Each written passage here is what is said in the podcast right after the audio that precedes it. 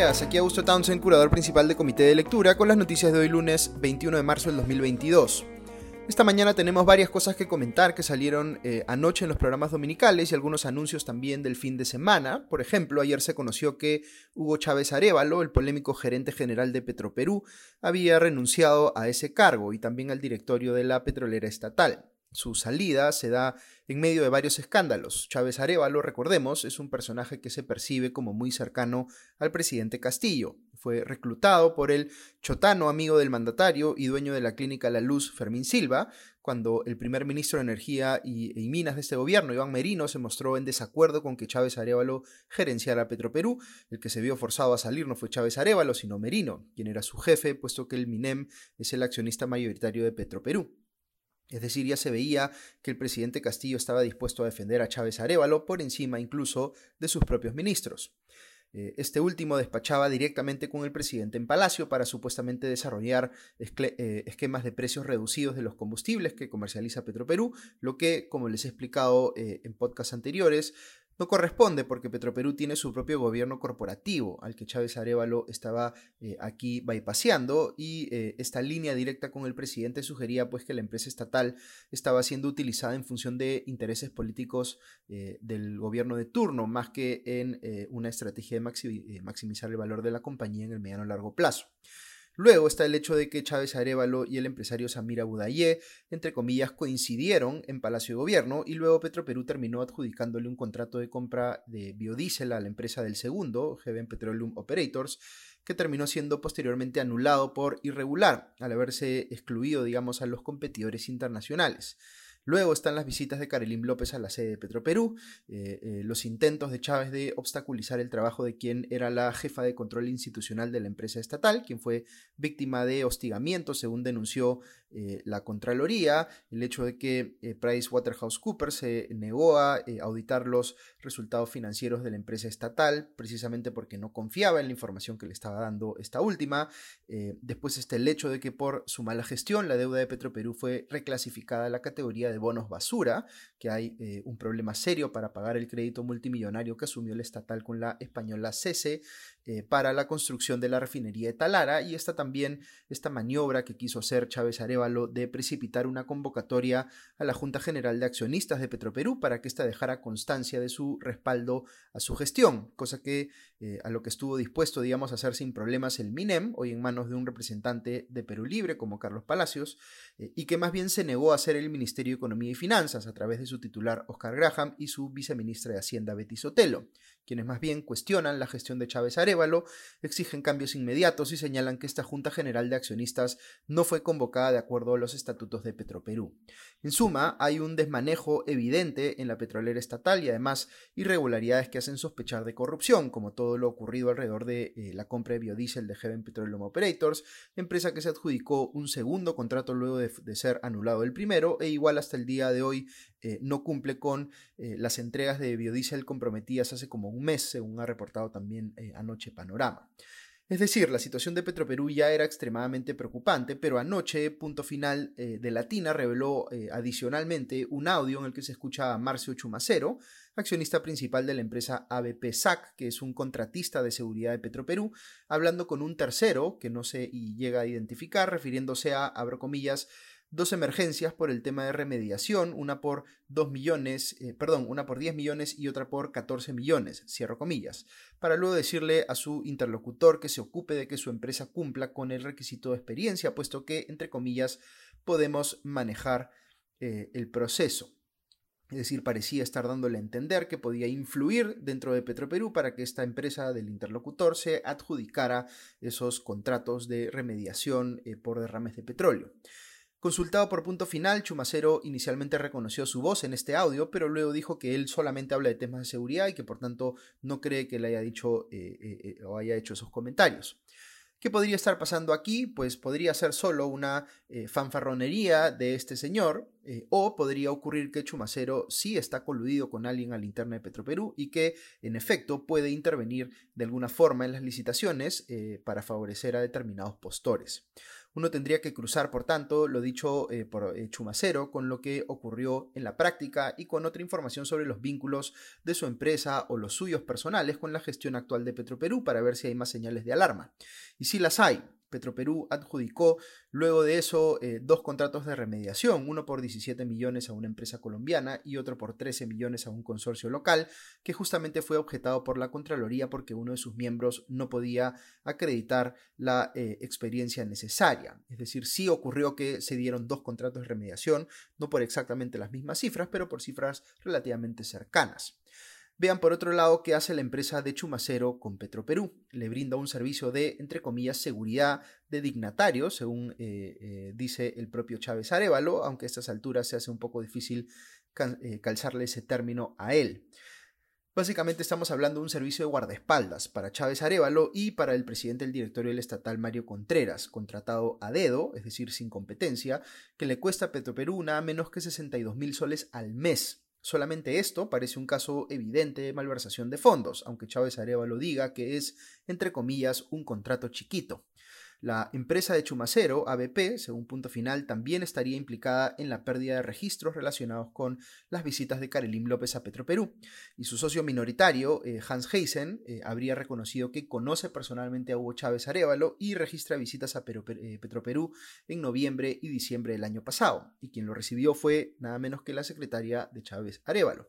Entre enero y febrero de este año, la empresa de Chumacero y Heisen se ha adjudicado contratos de servicios de seguridad con diversas eh, instituciones del Estado por 6 millones y medio de soles, sin tener eh, anteriormente contratos con el Estado. Es decir, le ha ido bastante bien con este gobierno. Todo esto se ve eh, sospechoso y justifica pues una investigación seria más allá de que Chávez Arevalo haya renunciado, sobre todo porque se podría nombrar en su reemplazo, como viene especulándose, a alguien del propio entorno de Chávez Arevalo probablemente alertados de que este reportaje de, punto final iba a salir, eh, fue que el gobierno tomó la decisión de pedirle a Chávez Arevalo su renuncia, pero igual este se ha ido tirando la puerta y mintiendo. Le dijo a punto final que eh, responsabilizaba de su salida al ministro de Economía Graham, quien, entre comillas, según dijo, es amigo íntimo del Contralor. Sin embargo, el Contralor Nelson Chuck, luego al ser entrevistado también por punto final, dijo que conocía a Graham desde hace apenas cuatro días. Les comparto aquí mi apreciación personal. Lo que ha venido pasando en Petroperú es un escándalo mayúsculo. Si solo nos fijamos en la gestión misma de la empresa, tendría que preocuparnos muchísimo que su deuda se haya degradado a la condición de basura y que eh, esté enfrente pues un problema que lleva a algunos analistas financieros a decir que casi es inevitable su quiebra. Recordemos que estamos hablando de una empresa que es de todos los peruanos, no del gobierno de turno, y la mala gestión eh, eh, lo que está haciendo pues es destruir valor de todos nosotros. Por supuesto, es una empresa cuyas malas decisiones no vienen exclusivamente de este gobierno. La decisión de invertir miles de millones en la refinería de Talara viene del gobierno de Yantumala y es muy difícil pensar como una empresa que es tan ineficiente, y no digo esto en sentido coloquial, sino eh, como una cuestión técnica, va a poder asumir pues el repago de la deuda contraída con las utilidades tan magras que tiene respecto de sus ingresos. Eh, eh, claro que hay, eh, digamos, algunas personas dirían que casi que no hay manera de imaginarse que vaya a poder subsistir esta empresa estatal sin que el Tesoro Público tenga que realizar en algún punto un salvataje con dinero, por supuesto, de todos los peruanos, que estaría mejor utilizado ese dinero en salud o en educación que en hacer pues una refinería sobredimensionada que no necesitamos. Y todo esto es solo si nos referimos, como les decía, a la mala gestión, pero si le sumamos a eso los indicios de corrupción, la cosa se pone pues mucho peor. Es increíble además que salga alguien como el ex primer ministro Guido Bellido a decir que deben despedir al ministro de Economía por cuestionar la gestión actual de Petroperú, que le está llevando a la insolvencia, dando a entender pues que el presidente debe controlar a su antojo a las empresas estatales y que el ministro de Economía, cuya responsabilidad es literalmente cuidar el tesoro público, debe quedarse callado frente al hecho de que estuviesen generando un forado fiscal que en algún momento en el futuro cercano el MEF va a tener que pagar y que si lo hace está, entre comillas, traicionando al gobierno. Es exactamente al revés. Graham es acá el único que está haciendo bien su trabajo, y por ello podrían terminar sacándolo del cargo, por presión de gente como Guido Bellido o del propio Vladimir Cerrón, que muestra con sus tweets sobre Petroperú que no tiene la menor idea de lo que está hablando cuando opina sobre este tema. En fin, va a ser muy importante que el reemplazo de Chávez Arevalo sea alguien realmente competente, que pueda además limpiar a la estatal de todas estas sospechas de corrupción, pero como les digo, podría ocurrir algo similar a lo que pasó con el Ministerio de Transportes y Comunicaciones, es decir, sale eh, eh, el cuestionado ministro eh, Juan Silva, pero queda en el cargo alguien que era su secretario general, es decir, se hace aparentar que hay un cambio cuando en realidad no lo hay. Paso rápidamente a otras noticias, hablando justamente del Ministerio de Transportes y Comunicaciones. Punto final de Latina también evidenció un reportaje, eh, en un reportaje, perdón, cómo gente allegada al congresista de Podemos Perú, Enrique Wong, eh, consiguió puestos importantes en dependencias del MTC en la región Callao, por la cual fue elegido justamente Wong. Por ejemplo, su asesor principal Manuel Talavera fue nombrado presidente del directorio de NAPU, la empresa estatal de puertos. De hecho, hay un video en el que se aprecia a Wong agradeciéndole al exministro Silva por haber impulsado el nombramiento de Talavera. Wong dice que solo estaba siendo cortés, pero el reportaje muestra otros casos más de gente de su entorno a quienes se intentó favorecer desde el MTC. Queda claro que Wong, quien es además segundo vicepresidente del Congreso, eh, no le quedan pues muchas ganas de ejercer un rol de oposición desde la bancada parlamentaria de Podemos Perú, cuando por otro lado le está eh, o está él recibiendo favores del gobierno de turno. Ya queda más claro por qué se produjo la renuncia de Carlos Anderson a esa bancada. Sigo con tres temas vinculados a ministros. Uno es que sorprendió a todos que el presidente Castillo anunciara la renuncia al cargo del ministro de Justicia Ángel Ildefonso Narro, quien era parte del gabinete que acababa de obtener la confianza en el Congreso y había superado una interpelación sin que hubiese de momento una eh, moción de censura ya anunciada en su contra. A Ildefonso se le cuestionaba principalmente por sus antecedentes como procurador en la región Ancash, donde recibió decenas de amonestaciones por negligencia en el cumplimiento de sus funciones. Ildefonso ha sido reemplazado como ministro por Félix Chero, un personaje muy cercano al actual viceministro de Justicia Juan Carrasco, que recordemos ha sido antes eh, ministro de este propio gobierno. Al igual que Carrasco, el propio Chero ha pasado por varios cargos en este gobierno y como ya nos tiene acostumbrados, eh, eh, la presidencia de Castillo viene con cuestionamientos éticos y antecedentes penales. Fue abogado defensor de un condenado por violación de una menor de edad e intentó anularle la pena de 25 años de prisión con un habeas corpus. También fue sentenciado en primera instancia por el delito de eh, patrocinio ilegal, aunque absuelto en segunda instancia, en un caso en el que participó como abogado de la Universidad Nacional Pedro Ruiz Gallo, pero a la vez eh, defendía a tres altos funcionarios de la universidad acusados por eh, corrupción por esta última. Otro caso que sigue generando mucha indignación es el del ministro de Desarrollo Agrario y Riego, Oscar Sea, quien fue nombrado en el cargo a pesar de haber sido dos veces investigado por homicidio calificado. Los padres de la persona asesinada eh, en, uno de los casos por los cuales se investigó a SEA, me refiero aquí a Eduardo Pariña, eh,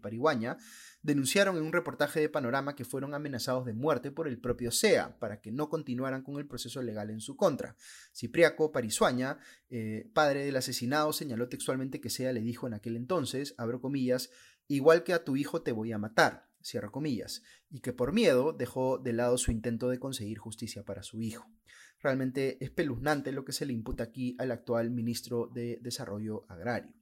Y otra denuncia aparecía ayer también en Panorama, es una que acusa a la actual ministra de Trabajo Betsy Chávez de haber plagiado parte de su tesis para titularse como abogada, usando el programa Turnitin. Panorama eh, señaló haber identificado que el 49% de la tesis presenta coincidencias con otros textos que no se citan apropiadamente. El reportaje contó con un análisis hecho por eh, eh, académicos independientes como el médico Percy Maita Tristán, quien refirió que abro comillas, estamos ante páginas completas que han sido copiadas, es un plagio burdo y mal hecho, cierro comillas. La ministra Chávez en su cuenta de Twitter intentó minimizar la denuncia diciendo que esta solo compromete a 12 de las 396 páginas de su tesis, que esta fue desarrollada según la metodología vigente en la época de la publicación, y que estos son, entre comillas, burdos intentos para desacreditarla como profesional y política, que entre comillas, los grupitos de poder y sus periodistas están atacándola por estar impulsando ella modificaciones a la tercerización laboral y un nuevo código de trabajo. Difícil creer pues que un académico reputado como Maita Tristán tenga pues esa agenda. Igual habrá que ver qué consecuencias académicas tiene esto para la tesis de Chávez, porque difícilmente habrá consecuencias políticas.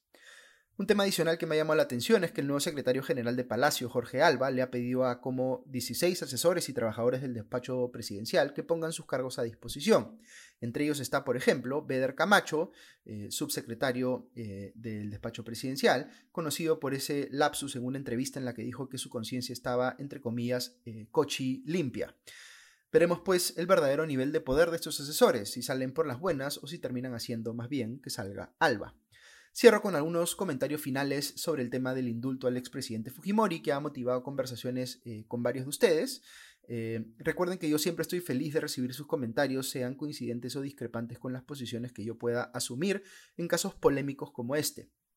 Eh, primer tema, veo que algunas personas están sugiriendo que el propio presidente Castillo podría revertir el indulto directamente, en el entendido de que si un presidente lo puede otorgar, otro presidente lo puede quitar sería, piensan algunos, un camino más rápido para eh, que esperar, digamos, un fallo de la Corte Interamericana de Derechos Humanos en la justicia supranacional.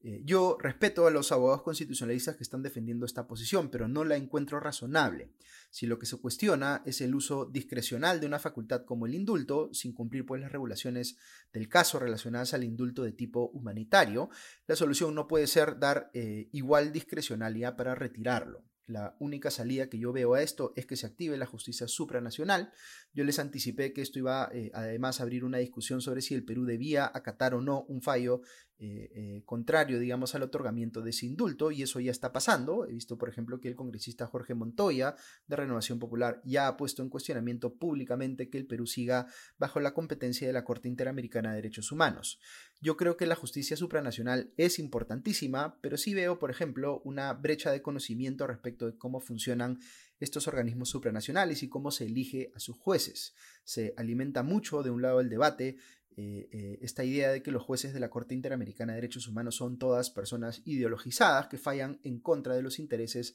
soberanos de los países. Eh, eso no es así, pero sí hay aquí un desafío pedagógico, creo yo, de explicar por qué sí necesitamos que haya justicia supranacional y que